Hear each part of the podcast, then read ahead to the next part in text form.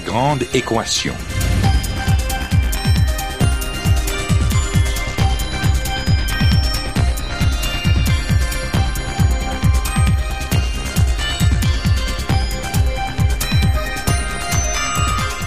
Ici Normand Mousseau, bienvenue à La Grande Équation, votre rendez-vous hebdomadaire avec la science. Cette semaine, l'univers des plantes, un monde en mutation rapide.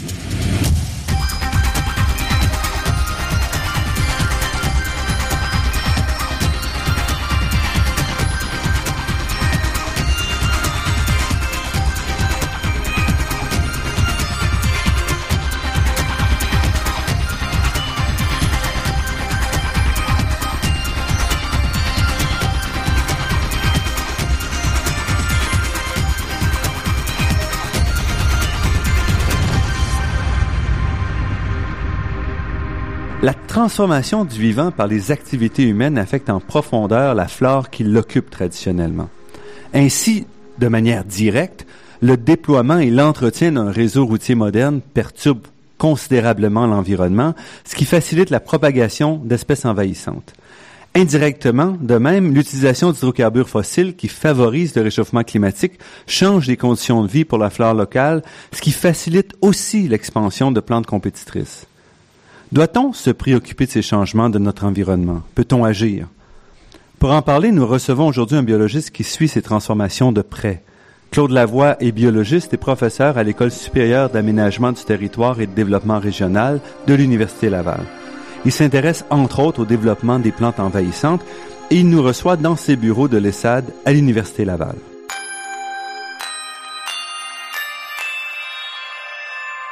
Claude Lavoie, merci d'avoir accepté notre invitation. Bonjour.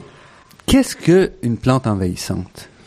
C'est la plupart du temps, mais pas toujours. La plupart du temps, c'est une plante qui a été introduite d'un autre continent et qui, dans son continent d'introduction, prolifère de façon euh, assez exceptionnelle et qui va investir très rapidement de nouveaux territoires, va créer des populations très, très grandes avec un très nombreux individus et qui, dans, parfois, pas toujours, mais parfois, va prendre aussi des proportions de nuisance, soit qu'elle va nuire au maintien de la biodiversité locale ou encore qu'elle va nuire aux activités humaines, notamment agricoles.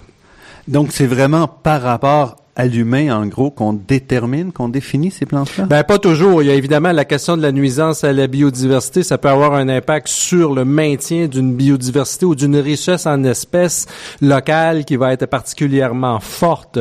Mais c'est sûr que, en général, lorsqu'on va parler de nuisance, on a plutôt une vision anthropomorphique de la chose, c'est-à-dire qui est reliée aux activités humaines, surtout de l'agriculture, de la foresterie ou encore les activités de loisirs ou encore euh, lorsqu'on fait des aménagements paysagers et qu'on a eu le malheur d'introduire des plantes beaucoup trop euh, agressives et qui ont tendance à prendre toute la place. Donc, c'est souvent sous cette lorgnette-là qu'on va estimer qu'une plante est nuisible en définitive. Est-ce que pour que ces plantes-là deviennent envahissantes, ils ont besoin d'un environnement qui est fragilisé? Souvent, les, mais pas encore là, pas toujours. Il y a quelques exceptions, mais souvent les plantes qui deviennent envahissantes chez nous sont des plantes qui euh, sont particulièrement efficaces pour coloniser les habitats euh, très perturbés par l'être humain. Ce sont, dans bien des cas, enfin du moins au niveau des plantes, c'est à peu près de 80-85% des plantes originaires d'Europe, donc qui ont cohabité avec les êtres humains pendant plusieurs millénaires, qui sont arrivés dans l'environnement nord-américain où euh, finalement les perturbations, du moins si on monte au 17e siècle, n'étaient pas si fortes que ça, mais au fur et à mesure que le le continent nord-américain ou australien ou dans d'autres environnements a continué à se développer, bien évidemment, ces plantes-là avaient un avantage compétitif sur les plantes locales puisqu'elles étaient déjà habituées à coloniser des habitats perturbés. Donc, ce sont des plantes qui, en général, ont des habilités très particulières pour s'accommoder euh, d'environnements aux croissances difficiles, des environnements pollués et qui, en définitive, peuvent euh, prendre toute la place dans des laps de temps relativement courts. Mais les perturbations, donc, sont pas nouvelles parce que vous dites que ce sont des plantes qui sont arrivées il y a 300 ans ou plus, dans certains cas, et qui étaient déjà habituées à, des des environnements plus euh, plus uniformes peut-être euh, liés à la civilisation? Oui, ben surtout évidemment là euh, quand on parle de, de, de plantes qui sont des nuisances à l'agriculture. Donc l'agriculture, bon, il y en a toujours eu en Amérique du Nord fait par les populations amérindiennes, mais c'était une activité qui est relativement marginale par rapport à ce qui existait déjà en Europe. Donc vous avez tout un cortège de plantes qui ont cohabité avec dans des habitats agricoles et avec plus ou moins de bonheur, mais qui sont arrivés en Amérique du Nord où en définitive on a développé l'agriculture mais elles ont investi ce nouveau champ, ce nouvel habitat-là qui a été créé de toutes pièces sans rencontrer de résistance, que ce soit par d'autres plantes ou que ce soit par des insectes particulièrement adaptés à lutter à, utiliser ces plantes-là comme ressources alimentaires. Elles ont donc trouvé dans leur continent d'introduction, que ce soit ici en Amérique du Nord ou un peu partout ailleurs dans le monde, le continent australien ou dans certaines îles océaniques, elles ont donc trouvé des conditions idéales pour la prolifération. On leur a créé un habitat pour commencer et ensuite, souvent, leurs ennemis naturels qui permettaient de, en quelque sorte, contrôler les populations dans leur continent d'origine ne sont pas présentes dans leur nouvelle contrée d'introduction, ce qui leur permet de proliférer, de devenir envahissantes et éventuellement nuisible. Donc, est-ce qu'une plante envahissante aussi va, va évidemment déplacer parce qu'elle va occuper un espace qui était historiquement occupé par une autre plante? Donc, elle peut éliminer ces, euh, des plantes natives? Elle peut réduire euh, les populations, mais il y a beaucoup de choses qui se disent sur les plantes envahissantes et les fondements scientifiques sont parfois un peu fragiles. Euh, vous allez souvent trouver dans euh, dans la littérature plus ou moins spécialisée euh, l'affirmation suivante les espèces envahissantes sont la deuxième plus importante cause de perte de biodiversité dans le monde. C'est possible, mais il faut savoir que cette affirmation là repose sur un sondage fait en 1998 euh, où on avait envoyé des lettres à des gestionnaires de l'environnement, comme par exemple au directeur d'un parc national. On avait fait la liste des différentes causes de perte de biodiversité et on leur avait dit, cochez les, les, les éléments qui nuisent à la biodiversité dans, dans, dans votre parc. Et la deuxième cause la plus euh, souvent euh, cochée, ça a été les espèces envahissantes. C'est ça la grosse preuve à l'effet que les plantes envahissantes sont, ou les espèces envahissantes en général, sont les causes de perte de biodiversité. On admettra que c'est plutôt fragile. Euh, cela étant, euh, oui, localement, euh, il y a quand même plusieurs démonstrations au fait que lorsque vous avez une explosion de la population d'une plante, la biodiversité locale est euh, affaiblie.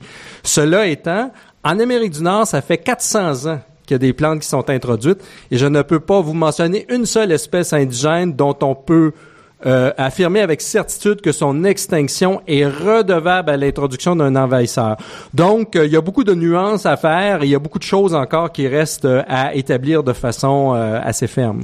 Parce que aussi le monde végétal, c'est un monde qui change tout le temps. C'est un monde qui change tout le temps et moi je dis aussi que heureusement qu'il y a des invasions biologiques parce qu'à l'endroit où on se trouve aujourd'hui, on est à Québec, il y a 10 000 ans, euh, il y avait un glacier de quelques kilomètres d'épaisseur sur nos têtes. Ce glacier-là a retraité et s'il n'y avait pas eu d'invasion biologique, on serait encore euh, dans un environnement euh, couvert de pierres. Donc c'est un phénomène naturel l'invasion. C'est ça qui a permis en quelque sorte au couvert végétal de recoloniser des espaces qui avaient été dégagés de toute végétation végétation. Euh, cela étant, donc c'est un phénomène naturel, mais ce qui a changé, euh, c'est euh, surtout depuis 500 ans, et la tendance s'accélère peut-être, c'est le fait que euh, ce qui prenait à l'époque euh, mille ans avant, avant que la noix de coco parte du point A et arrive au point B, ben maintenant, ça prend quelques heures par le biais d'un avion. Puis il n'y en a pas juste une qui est, qui, est, introduite, il y en a plusieurs centaines. Puis en plus, on va la planter puis on va la chuchoter. Donc c'est le genre de choses qui fait en sorte qu'il accélère le mouvement des invasions et le nombre d'espèces qui potentiellement peuvent devenir nuisibles.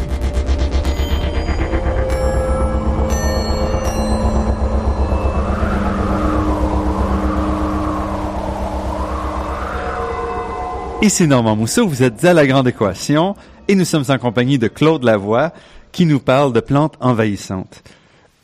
Le rôle de l'humain est donc crucial dans cette accélération-là de la transformation, entre autres par la transformation de l'environnement. Et un des aspects, on pense souvent à l'agriculture, mais aussi tout l'aspect routier, tout l'aspect euh, urbain affecte énormément la, l'équilibre entre les espèces. Ah, clairement, c'est surtout vrai, je dirais, euh, en Amérique du Nord. Bon, c'est pas d'hier qu'il y a des routes en Europe, on s'entend. En Amérique du Nord, on a souvent tendance un peu à sous-estimer l'empreinte du réseau routier. Or, si on regarde objectivement du haut des airs, le réseau routier est peut-être la structure linéaire la plus omniprésente dans le paysage, du moins dans les régions qui sont euh, relativement euh, densément peuplées. Et en fait, euh, vous vous trouvez, je dirais donc, de l'essentiel. prenons par exemple de la frontière entre le Mexique et les États-Unis jusqu'au sud de l'Écoumène, donc la portion habitée du Canada. Vous vous trouvez rarement, à quelques exceptions près, dans l'Ouest, à plus de d'une dizaine de kilomètres euh, d'un système routier. Alors, la route en soi, c'est un vecteur, un corridor de dissémination extraordinaire pour la plupart des espèces envahissantes, surtout les plantes. Pourquoi? D'abord, c'est une structure linéaire, c'est un corridor. C'est un corridor qui est euh, dégagé de la plupart de la compétition euh, végétale indigène, donc il n'y a pas d'arbres, il n'y a pas d'arbustes. C'est un milieu très ensoleillé, c'est un milieu très perturbé. Euh, et, et, comme je vous l'ai dit tantôt, les, les, les, espèces envahissantes sont souvent très habiles à cultiver. Mhm. Par définition, finalement. Ben, sinon, euh, effectivement, ce sont des milieux très pollués, donc où la croissance pour les plantes est assez rapide. Euh, Prenons par exemple, euh, il y certaines espèces, euh, c'est particulièrement vrai chez nous, je pense au roseau envahisseur, le roseau ou le phragmite ou encore l'herbe à poux. Ce sont des plantes qui tolèrent très bien des concentrations de sel élevées. Alors, où on met le sel au Québec? Ben, c'est sur le bord des routes l'hiver. Bref, toutes les conditions sont réunies pour que ces plantes-là, y trouvent un habitat exceptionnel. Avec pas de compétiteurs. Avec pas de compétiteurs, mais aussi ce sont des structures longilignes. Si vous êtes une plante de milieu humide, ben vous avez un fossé de drainage qui s'étend sur des kilomètres, donc qui vous permet de disséminer vos graines facilement et, et de cette manière-là de, de, de, franchir des barrières qui autrement auraient été difficilement franchissables en l'absence de ces structures. Comme par exemple? Ben, le, le, le, meilleur exemple qu'on peut donner, c'est pour le roseau phragmite. Le, le phragmite, c'est une plante que tout le monde connaît. C'est, c'est si, si vous prenez l'autoroute une fois dans votre vie, euh, si à peu près tout le monde fait ça, surtout dans la région de Montréal, en Montérégie, c'est l'espèce de grande graminée qu'on voit dans les fossés de drainage sur le bord des autoroutes. C'est très, très, très facile à voir. Et euh, jusqu'au milieu des années 60, le roseau envahisseur, qui est une plante, il y a du roseau indigène, mais le roseau qui nous envahit, nous, vient d'Europe. Il a été introduit au Québec probablement au tournant du, du début du 20e siècle, mais il est resté cantonné aux rives du Saint-Laurent jusque dans les années 60. À partir des années 60, il est rentré à l'intérieur des terres et ça coïncide comme par hasard, avec la construction de notre réseau autoroutier et l'amélioration générale de notre réseau routier, c'est-à-dire l'asphaltage et la création de vastes talus et de fossés de drainage. C'est peut-être une coïncidence, mais je ne pense pas que c'est une coïncidence. La, la, la coïncidence est tellement forte et la présence du roseau est tellement élevée en bordure de ces, de ces, de ces, de ces routes-là qu'il ne peut euh, enfin, on, est au-delà de la coïncidence. On a vraiment créé l'habitat par excellence pour la dissémination de cette espèce-là sur de très vastes distances. Et il y a aussi l'horticulture décorative qui joue un rôle dans euh, dans l'introduction d'espèces. Oui, surtout pour euh, effectivement au niveau de l'introduction. En fait, il y a même un chercheur américain qui s'appelle Richard Mack qui, qui, qui lui croit euh, données, certaines données à l'appui, qu'il n'y a aucune plante qui est devenue envahissante euh, sur le continent nord-américain si elle n'a pas d'abord été cultivée euh, à un certain moment de son existence au niveau de son introduction. Bon, c'est un peu fort. Je ne pense pas que ce sont toutes les plantes que c'est que c'est vrai pour toutes les plantes, mais c'est vrai effectivement pour un certain nombre de plantes. Et vous avez des exemples fort bien connus qui sont devenus des nuisances assez importantes. La renouée du Japon, ce que les gens appellent souvent le bambou japonais, qui est une plante qui a vraiment été introduite à des fins horticoles un peu partout dans le monde et qui est probablement à l'heure actuelle la plante, sinon une des plantes euh, les plus euh, les plus envahissantes, les plus difficiles à éradiquer et qui sur le territoire du Québec, du Québec est en train de prendre euh, une expansion considérable, surtout le long des cours d'eau. Or, cette plante-là a été introduite vraiment des fins ornementales. Même elle gagnait des prix au 19e siècle en Europe à cause de ses vertus ornementales, parce que ça fait des belles fleurs et ainsi de suite. L'exemple, un autre exemple plus récent, euh, celui-là, mais encore euh, plus troublant à certains égards, c'est la berce du Caucase. La berce du Caucase, c'est une plante, c'est une immense ombellifère. Elle peut atteindre 5 mètres de haut, mais c'est une plante qui a vraiment été introduite pour ses qualités ornementales parce que c'est une plante spectaculaire. Le problème avec la berce du Caucase, non seulement elle est envahissante, mais aussi la sève contient des toxines qui causent, euh, lorsqu'elle entre en contact avec la peau, des brûlures du deuxième et du troisième degré. Donc, très toxique. C'est très nocif. Ça peut, et c'est même devenu, euh, pas encore au Québec, mais assurément en Europe, des problèmes euh, vraiment de santé publique quand même assez importants. Donc, dans ce cas-ci, vous avez deux exemples de plantes qui ont vraiment été introduites à des fins horticoles sous des motifs nobles, c'est-à-dire euh, tout simplement améliorer l'esthétique des parterres, mais qui ne se, sont pas cantonnés au, au plate-bande et qui ont finalement pris la clé des champs, c'est le moins qu'on puisse dire. Et là, vous parlez d'histoires qui se déroulent en décennies, sinon en siècles. Vous parliez, par exemple, que le bambou japonais a été introduit au 19e siècle, donc ça a pris plus d'une centaine d'années avant qu'il qui devienne un problème? Oui, mais dans le cas de la berce du Caucase, c'est plus récent. Ça a probablement été introduit au milieu des années 80. Le premier plan qu'on a trouvé en nature euh, qui est surgi de façon relativement spontanée, c'est 1990. Ah là, on parle de 25 ans. On a 25 ans, mais c'est seulement à partir de 2009 que les que cette population-là semble avoir pris, euh, les populations de berce semblent avoir pris de l'expansion. En fait, et c'est souvent le problème associé à la plupart des plantes envahissantes ou des organismes envahisseurs en général, il y a toujours ce qu'on appelle une phase de latence qui s'écoule entre le moment de l'introduction et le fait que ça sort des plates-bandes ou que ça s'échappe euh, en nature, dans le cas des animaux, et le moment où la, la, la population va prendre une expansion, ça c'est vraiment une phase exponentielle. Donc c'est très très lent au début, on se méfie pas. Mais lorsqu'on est rendu à la phase exponentielle, il, est souvent il est trop tard parce que là évidemment les populations doublent chaque année et on est euh, et c'est beaucoup plus difficile à, à, contrôler. Mais des plantes, ils s'en introduisent euh, à chaque année. Euh, cet été, j'ai trouvé par exemple des pavots ornementaux euh, dont je ne peux pas encore identifier l'espèce parce que je suis arrivé un peu tard pour la floraison, mais j'étais dans un dans sur un ruisseau au milieu de nulle part et c'était manifestement des plants qui étaient surgis, qui, qui avaient dont des graines avaient été euh, plantées dans une plate-bande, qui s'étaient disséminées, se retrouvent euh, sur le bord d'un ruisseau. C'est pas nécessairement une plante envahissante dans ce cas-ci, mais c'est vous dire que c'est un phénomène qui euh, chaque année on va trouver des nouveautés, ce qui, ce qui, n'est pas anormal dans, dans un monde où on plante continuellement de nouvelles espèces. Et pendant longtemps, on s'était dit au Québec, on bénéficie quand même d'un climat plus rude qu'ailleurs, donc on est un peu protégé par ces, ces envahissements-là. Oui, mais les choses euh, changent euh, et changent euh, très rapidement. Je vais revenir à la renouée du Japon. La renouée du Japon, on a toujours dit qu'elle ne faisait pas de graines au Québec parce qu'elle produit ses graines au mois de septembre.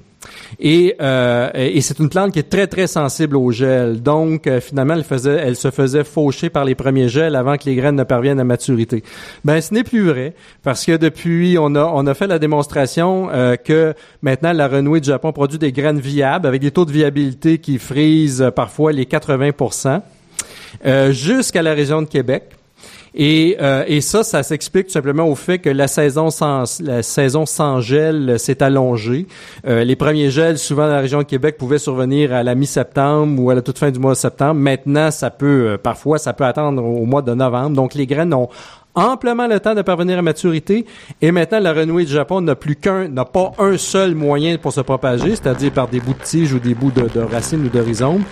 Elle a maintenant, elle peut maintenant produire des graines viables, ce qui risque d'amplifier de beaucoup le, potentiel de propagation de ces espèces-là.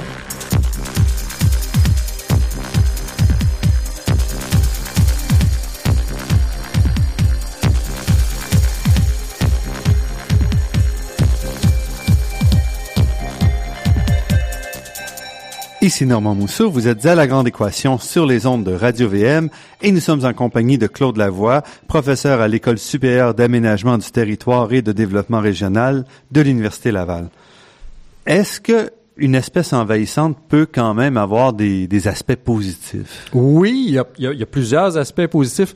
Un, une des espèces qu'on utilise beaucoup pour illustrer ça, euh, c'est euh, c'est par exemple le roseau. Donc je reviens à ce fameux euh, roseau phragmite qu'on trouve en bordure des autoroutes et il faut aller en Europe pour le constater. D'abord, c'est une plante qui est un, un, extraordinaire filtreur. C'est un agent filtreur quand même assez intéressant.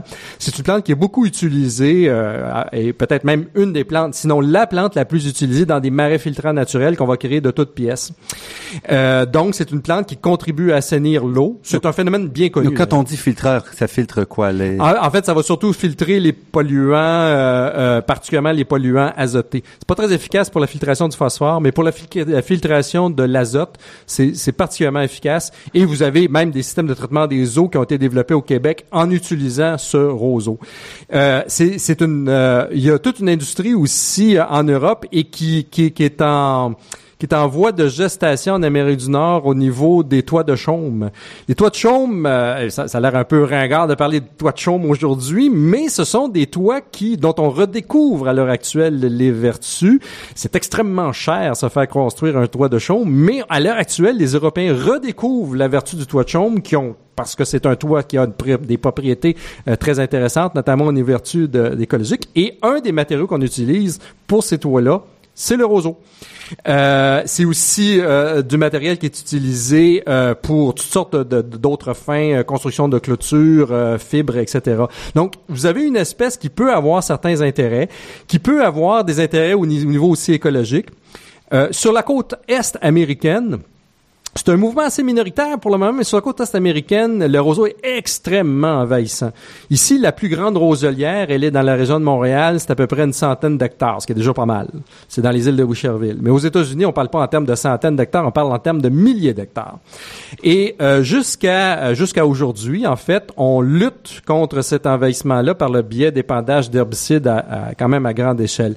Mais certains remettent euh, cette pratique en question parce que avec la hausse du niveau d'eau des océans ces marais-là sont très prompts à l'érosion. Or, le roseau a un réseau de rhizomes dans le sol, donc de racines très, très, très denses qui permet de, de faire en quelque sorte un frein à, l'érosion et certains se disent bon on est peut-être mieux de les garder nos roselières parce que c'est peut-être juste ça qui va nous rester dans un, futur plus ou moins euh, proche. Donc ça fait partie des choses euh, sur lesquelles il y a jamais de jamais noir et blanc avec les espèces envahissantes, il y a des avantages, il y a des inconvénients. Et il y a une difficulté, ce que vous mentionnez c'est qu'on n'a pas d'outils vraiment pour contrôler ces espèces envahissantes. Il y a des il y a, des pratiques bon, ce que je dis toujours aux gens, si vous voulez pas avoir de problème dans la plante envahissante, c'est d'abord c'est de pas les avoir, autrement dit plantez-les pas.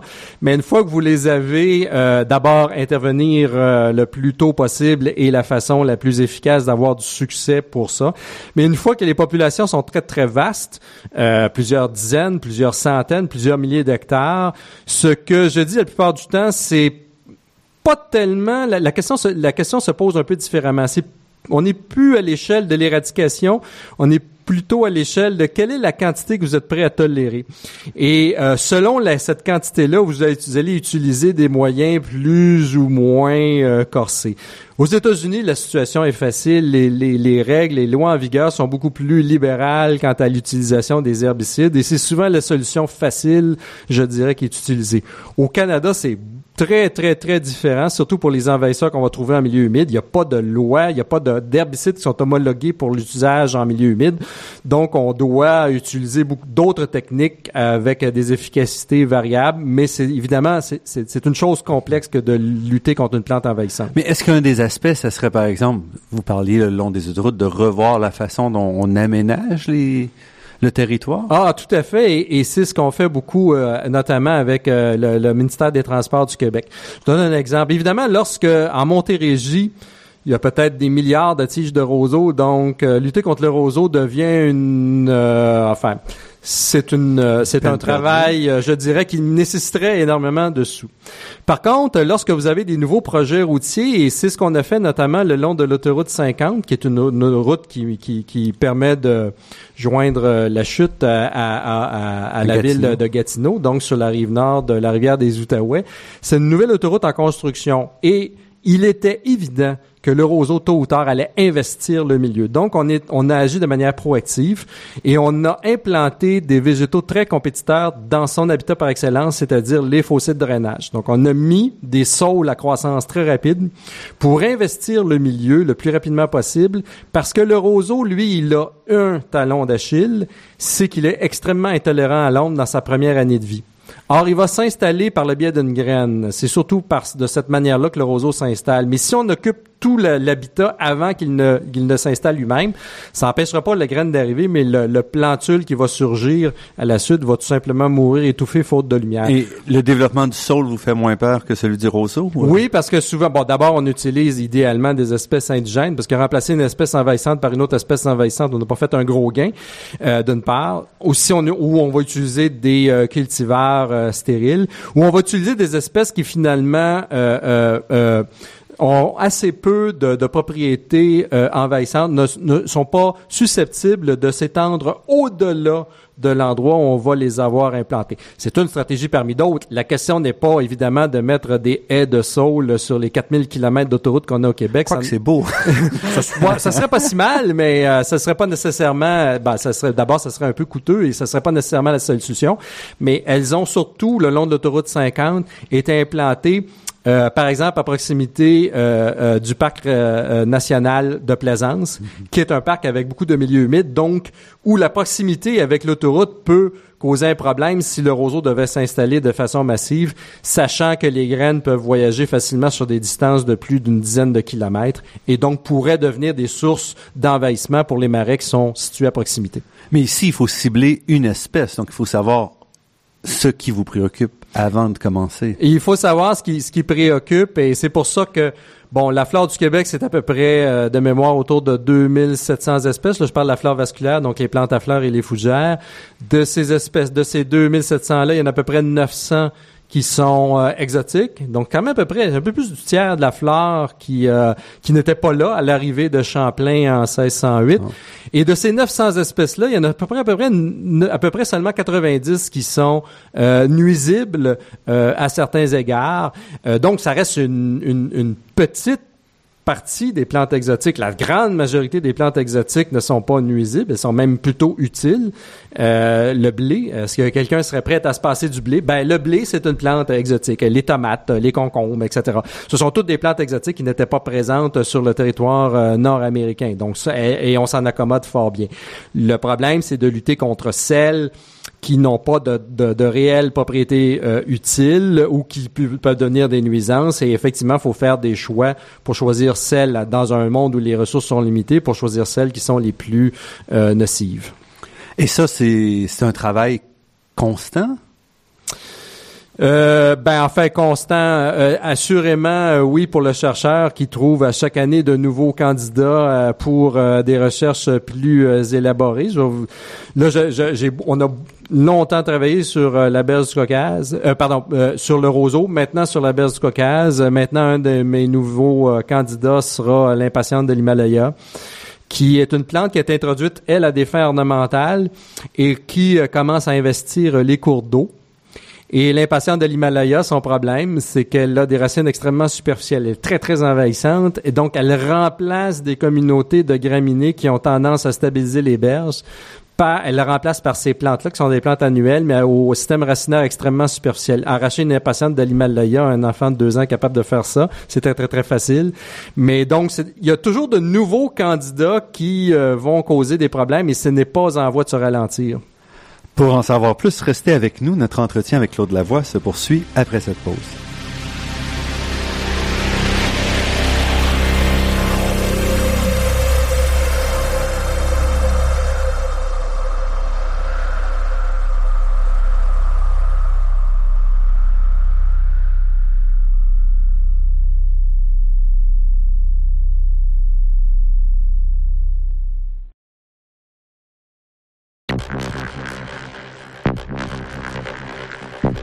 Ici Normand Mousseau, vous êtes à La Grande Équation et nous sommes en compagnie de Claude Lavoie, biologiste, professeur à l'École supérieure d'aménagement du territoire et de développement régional de l'Université Laval.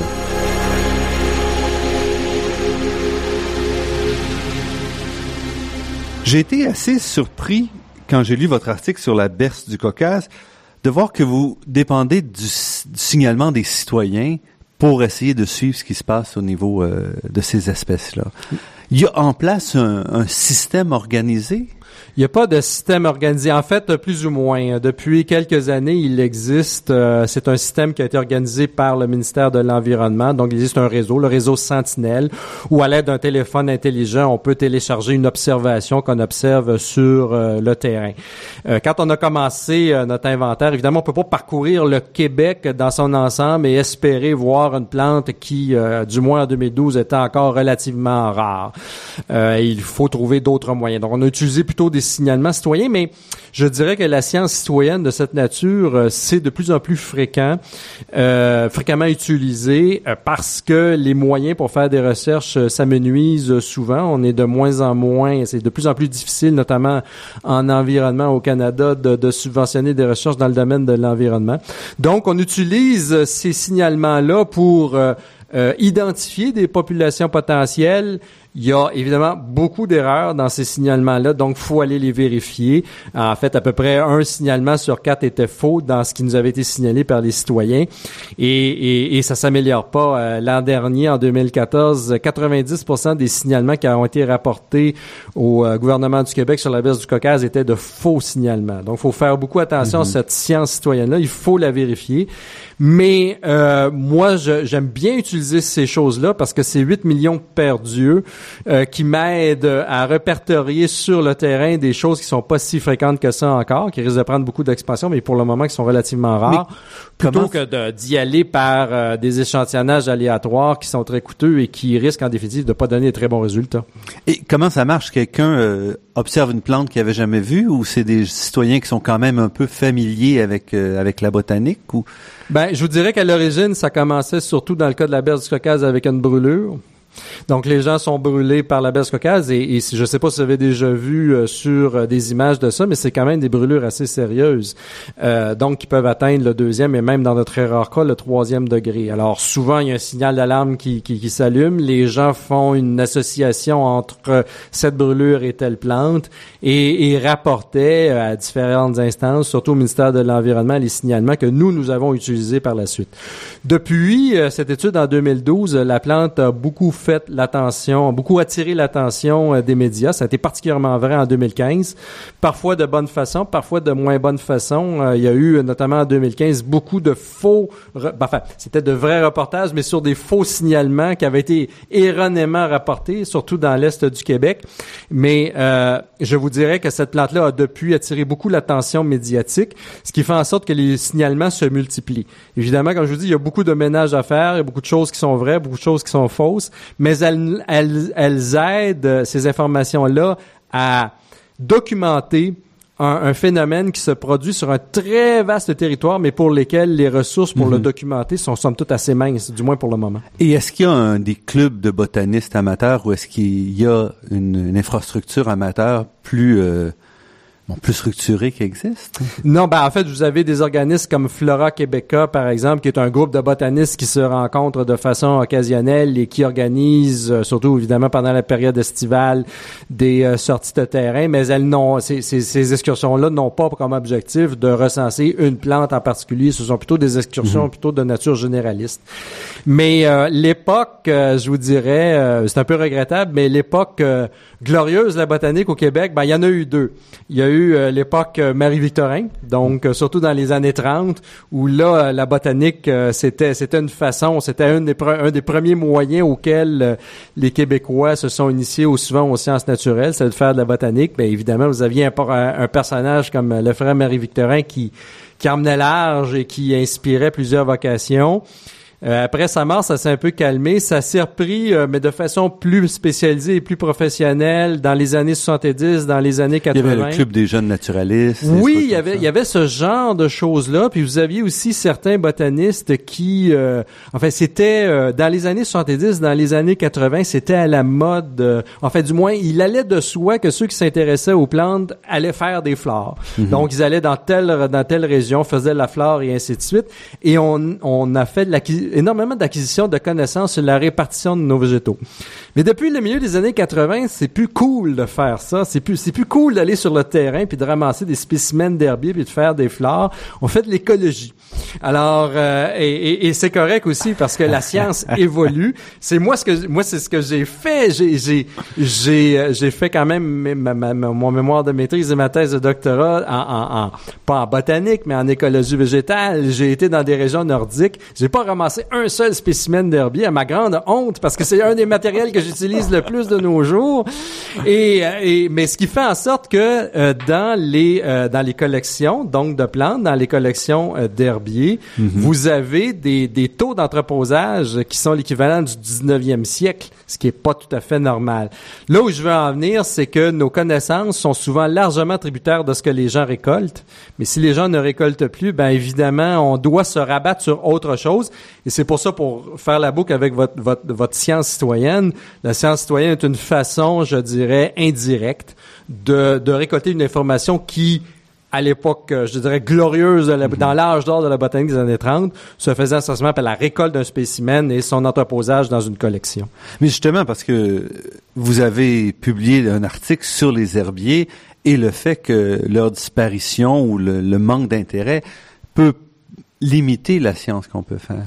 Euh, oui, c'est, mais c'est, regrettable, mais en fait, c'est surtout parce que ce sont des ressources insoupçonnées. Je connais je connais surtout évidemment les collections d'herbiers, donc les collections de plantes séchées, donc un mhm. spécimen qu'on a qu'on a récolté, qu'on a séché, qu'on a collé sur un carton et qu'on entrepose donc dans, dans, dans des armoires. Il y a euh, dans le monde 300 millions de ces spécimens-là et euh, j'ai fait estimer qu'il y avait à peu près 1% de ces 300 millions de spécimens-là qui avaient été utilisés pour répondre à des questions de nature biogéographique, donc comment les plantes se répartissent dans le temps et dans l'espace, c'est surtout ça qui m'intéresse, ou des questions écologiques. Donc le potentiel est énorme. Et, il y a un patrimoine accumulé depuis euh, en Europe depuis le 16e siècle, ce qui est quand même assez extraordinaire. Il suffit d'aller, euh, par exemple, au Muséum d'histoire naturelle de Paris, qui est le plus grand herbier au monde. On parle de 8 millions de spécimens. Et là, vous avez des spécimens euh, de, de, de, de, ces grands naturalistes, Tournefort et compagnie, qui ont qui ont récolté des, des, des, des, des plantes depuis plusieurs siècles et qui euh, ont une valeur historique quand même assez grande.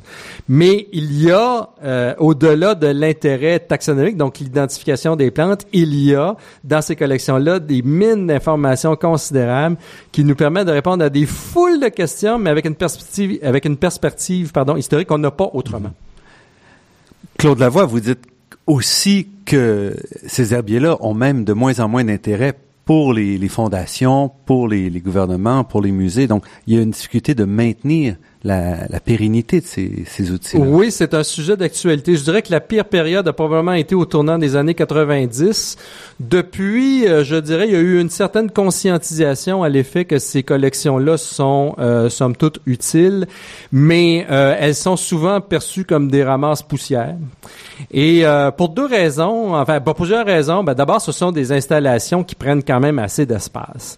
Et euh, dans un monde où, où, tout, tout a un prix, évidemment, euh, ça, ça, ça, cause un problème. Mais c'est aussi associé au fait d'une certaine désaffectation pour euh, la taxonomie. La taxonomie, c'est l'art de la mhm. science de nommer, de donner un nom à une plante ou à un insecte ou ainsi de suite. Donc, il y a moins de taxonomistes d'avant. Or, l'herbier ou l'insectier ou la collection animale, c'est l'instrument par excellence pour ces gens-là. Donc, cette, cette communauté scientifique-là en diminution, euh, euh, et euh, l'espace qui est demandé mhm. pour générer ces collections-là font en sorte que pas les grosses collections, mais les collections, je dirais, de moyenne ou de petite dimension sont souvent euh, abandonnées ou euh, expédiées à d'autres endroits. Cela étant, au Québec, on est quand même, c'est quand même pas si mal. Il y a eu un épisode un peu traumatisant de la disparition de l'herbier de, de l'université de Sherbrooke qui a failli prendre le, le, chemin du bûcher, mais heureusement, elle a été euh, finalement relocalisée en partie à l'Université de Montréal et en partie à l'Université Laval. Mais je vous dirais que, notamment à l'Université de Montréal, il y, a le, il y a eu la construction il y a quelques années du Centre de la biodiversité, donc qui est au Jardin botanique de Montréal. Et vous allez, où vous trouvez maintenant des, des, des, des, des installations de haute qualité qui permettent de préserver euh, l'herbier, qui a quand même, dont la base est quand même euh, constituée par Marie-Victorin, mais aussi une collection d'insectes. Ce qui fait qu'au Québec, c'est pas si mal, mais euh, dans certains endroits dans le monde, c'est un peu plus compliqué. Est-ce qu'on peut imaginer numériser ça? En fait, ça se fait déjà. Euh, à l'Université Laval, il y a à peu près euh, 30 de la, de la collection qui est sinon numérisée, ou du moins l'information sur l'étiquette est, est intégrée. Et en fait, ça fait, je dirais, toute la différence. Ça redonne une deuxième vie à ces collections parce que euh, si vous vous intéressez, par exemple, à la répartition du roseau commun ou du roseau phragmite, c'est la plante la plus répandue dans le monde. Donc, si vous voulez recueillir tous les spécimens d'herbier pour faire une belle carte de répartition, vous, ça va être un peu compliqué. Mais heureusement, beaucoup d'herbiers ont initié un mouvement de numérisation de leur collection. Par exemple, tous les spécimens d'herbier de- du Muséum euh, d'histoire naturelle de Paris, donc c'est quand même 8 millions de spécimens, sont numérisés. Vous pouvez y avoir accès en ligne. Vous voyez le spécimen.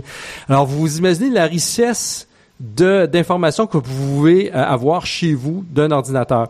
Et de fait, la tendance qu'on a observée, à l'époque, là, quand on faisait de, de moi j'en fais beaucoup de travaux avec des spécimens d'herbier, à l'époque, quand on travaillait de façon traditionnelle, en moyenne, on avait à peu près 250 spécimens dans notre étude, on était très contents. Hey, Il y en a du spécimen là-dedans.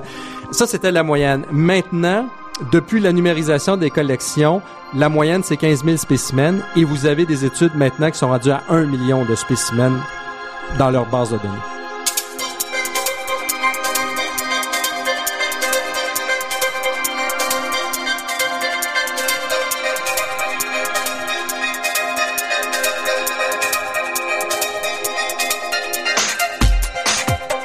Ici Normand Mousseau, vous êtes à La Grande Équation sur les ondes de Radio-VM et nous sommes en compagnie de Claude Lavoie, biologiste, professeur à l'Université Laval. Qu'est-ce qui vous a amené à la biologie?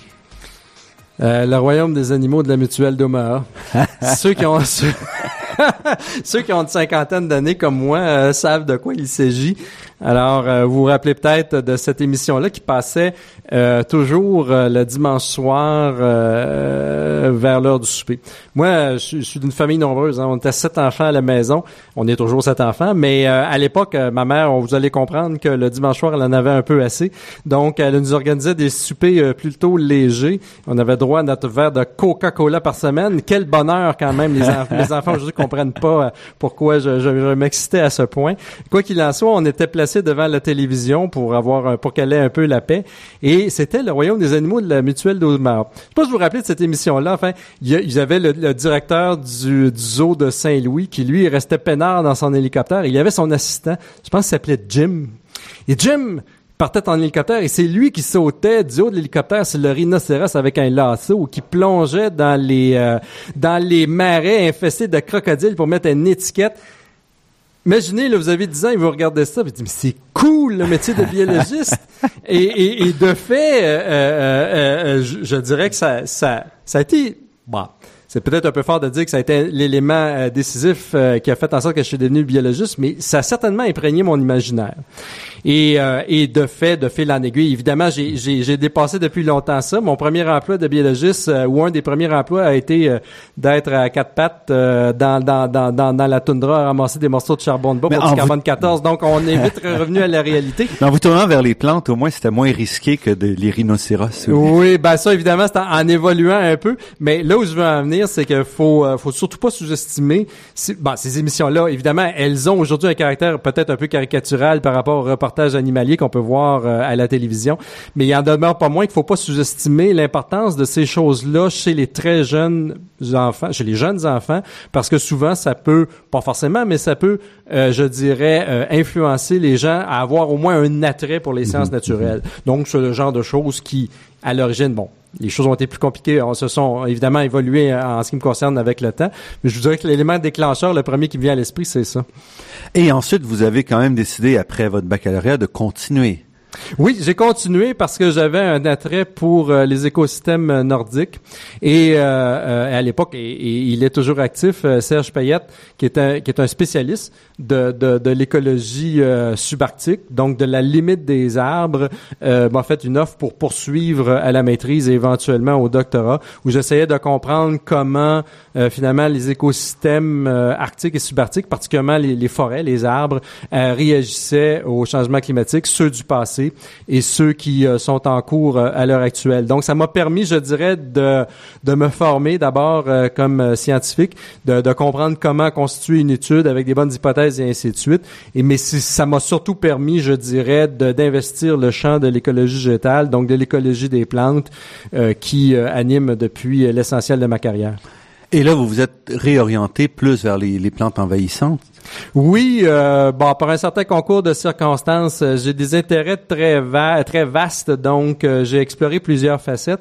Mais évidemment, en étant embauché par une école d'aménagement du territoire où les considérations sont beaucoup plus pratico-pratiques, euh, il y a de la place pour de la recherche fondamentale, mais je dirais que la recherche plus appliquée, ben, elle était moins évidente dans des dans des latitudes très nordiques comme dans la toundra que dans les latitudes plus méridionales, celles où on se trouve précisément. Alors quand j'ai commencé ma carrière, euh, les invasions biologiques c'était pas il y, a, rien de nouveau là-dedans, mais il y a pas beaucoup de gens qui travaillaient là-dessus et il y avait une niche écologique à exploiter. Et c'est ce que j'ai fait. Je me suis dit bon, pourquoi pas, on a tout à apprendre et, euh, et de fait, ben je l'ai pas regretté puisque euh, les problèmes depuis se sont multipliés ou du moins ont été mis en, lumière et ça m'a permis donc de développer beaucoup de, de, de, de, nouvelles activités de recherche en lien avec ces envahisseurs. Mais justement, on s'imagine pas trouver des, un biologiste dans une dans une école d'aménagement du territoire? Ouais, on est une on est une école ben ben, une école d'aménagement du territoire euh, peut-être oui parce que je pense que la dimension environnementale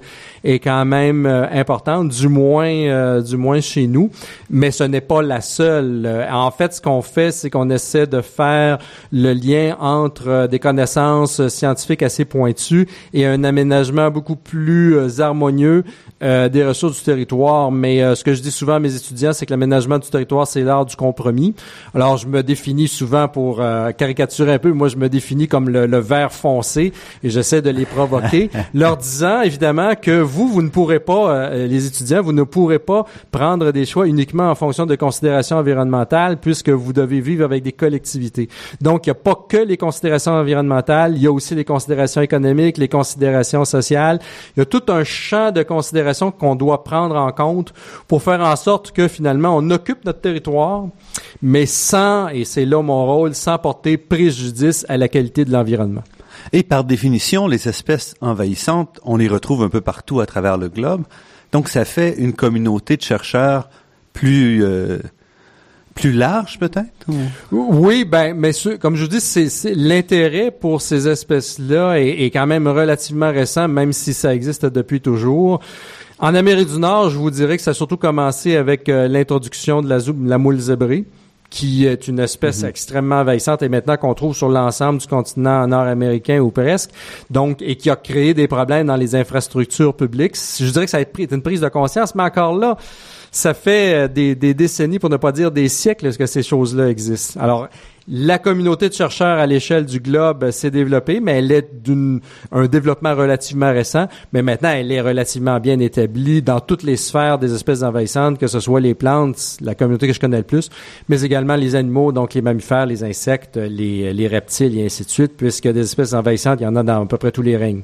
Et ça, ça vous force ou ça vous amène à collaborer avec toutes sortes de ministères aussi, j'imagine toutes sortes d'organisations qui sont pas celle vers lequel le biologiste se tourne euh, Oui, euh, moi j'ai on a développé euh, moi et mes mes, mes collègues des collaborations juste au Québec avec le ministère de l'Environnement, bien sûr, mais ministère de l'Agriculture, ministère des Ressources naturelles, ministère des Transports, ministère du Développement international, parce qu'évidemment, il y a des échanges entre les, entre les pays. ce sont des problèmes qui touchent à peu près toutes les sphères d'activité et qui, euh, en définitive, donc, sont susceptibles de générer des questionnements et de demander des solutions que les biologistes que nous sommes peuvent fournir, mais souvent pas en travaillant seul, en, pas en travaillant en vase clos, mais souvent en travaillant avec d'autres spécialistes de l'environnement qui sont euh, parfois euh, ou, même des, des, ingénieurs dans certains cas qui sont à même de trouver des solutions technologiques à des problèmes, euh, somme toute, assez concrets.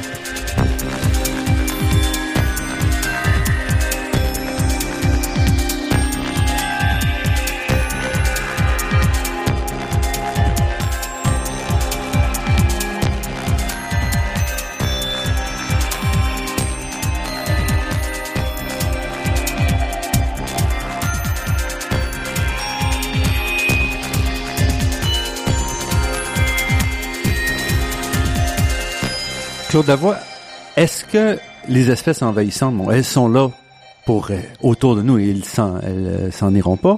Euh, un des aspects qui est intéressant dans les articles que j'ai lus, euh, que vous avez écrits, c'était entre autres que c'est pas toujours aussi dangereux qu'on peut l'imaginer. Entre autres, le roseau, ce que vous avez vu, c'est que finalement les effets locaux sur l'environnement, sur la, la faune, entre autres, sont pas très très importants euh, ou du moins euh, pas encore euh, très tangible sur le territoire québécois où l'invasion n'a pas encore pris euh, des envergures très fortes dans les milieux humides. Les choses pourraient changer. Donc, il faut quand même être assez prudent quant aux conclusions. Mais de fait, si vous me demandez, à l'heure actuelle, dans l'endroit le plus envahi du Québec, qui est les îles de Boucherville, est-ce que vous avez trouvé des impacts sur la faune, que ce soit sur les amphibiens, que ce soit sur les poissons, que ce soit sur les oiseaux? La réponse est non. En fait, vous avez la, la faune s'adapte, il y a des changements, il y a quelques perdants, il y a des gagnants et ainsi de suite, mais ce ne sont pas des changements fondamentaux. Maintenant, on parle d'une roselière d'une centaine d'hectares si euh, les modèles qu'on a élaborés euh, se concrétisent, dans le lac Saint-Pierre, ça sera pas 100 hectares qu'on va avoir, c'est 13 000 hectares, ce qui serait la plus grande roselière euh, sur le continent nord-américain. Alors là, à 13 000 hectares, on peut présumer qu'il euh, y aura des impacts quand même assez tangibles sur euh, peut-être pas la faune dans son ensemble, mais à tout le moins certaines espèces. Donc tout est une question de mesure. Mais ça dépend de ça dépend de la mesure, ça dépend des espèces. Un des exemples que je donne tout le temps, c'est la marguerite. La marguerite, c'est super envahissant. Il n'y a rien de plus envahissant que de la marguerite. Mais j'ai personne qui m'appelle à mon bureau pour se plaindre qu'il est envahi par la marguerite. Donc, euh, euh, et, de fait, euh, ce n'est pas parce qu'une plante ou, un, ou un animal a des propriétés envahissantes que c'est forcément nuisible, soit pour la biodiversité, soit pour les activités économiques. Donc, il y a quand même des nuances ou des distinctions à faire entre l'un et l'autre. Et avec le réchauffement climatique, on s'attend à des, des changements dans la dans la flore qui risque d'être beaucoup plus large que simplement la problématique des espèces envahissantes.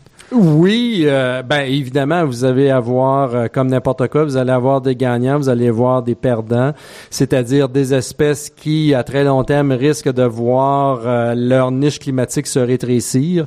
Donc, par voie de conséquence, les populations vont être en déclin dans certaines parties de l'ère actuelle, vont peut-être prendre un peu d'expansion ailleurs, mais peut-être pas nécessairement dans les mêmes proportions. Pour les plantes envahissantes, moi, ce qui m'intéresse le plus, c'est ce qui s'en vient au sud de notre frontière.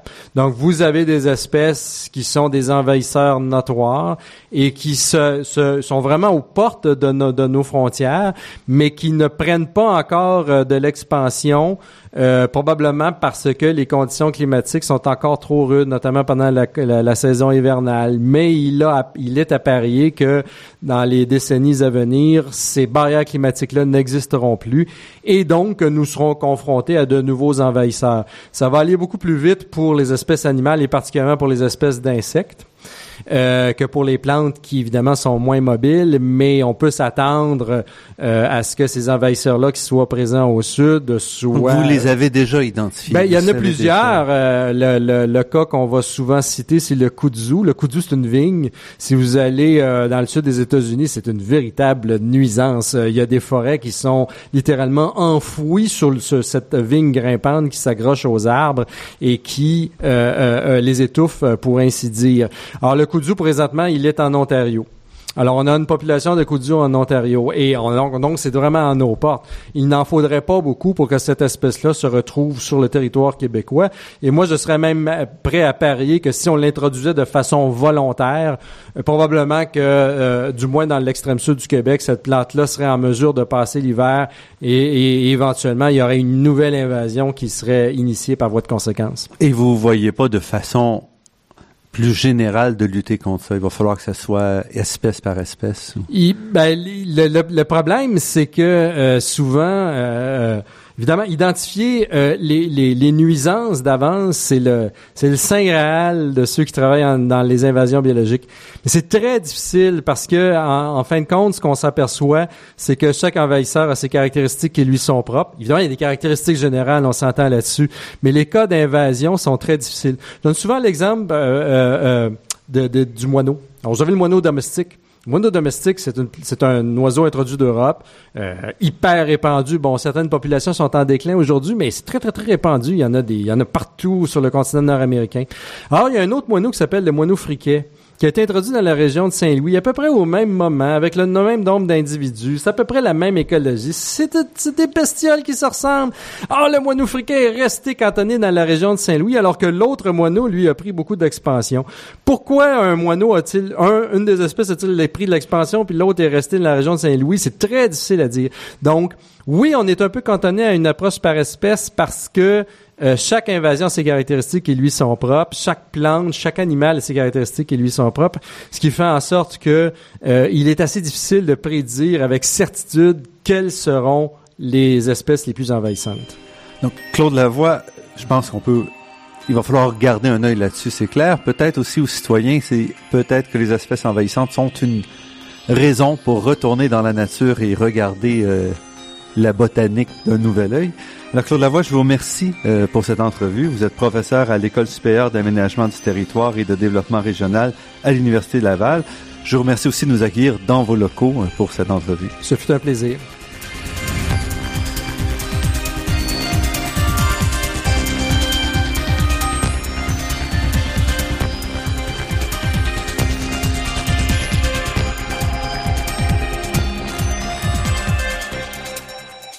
Je remercie Daniel Fortin à la technique et pour la création des thèmes musicaux entendus à l'émission, Marc-André Miron au site Internet et Ginette Beaulieu, productrice déléguée. Je remercie également le Fonds de recherche du Québec, la Fondation familiale Trottier et l'Université de Montréal pour leur contribution à la production de cette émission. Vous pourrez réentendre cette émission en vous rendant sur le site Internet de La Grande Équation. L'émission est également disponible sur la page Université de Montréal de iTunes U. Ici Normand Mousseau, au nom de toute l'équipe, je vous dis à la semaine prochaine et d'ici là, restez à l'écoute de Radio VM pour découvrir votre monde sous toutes ses facettes.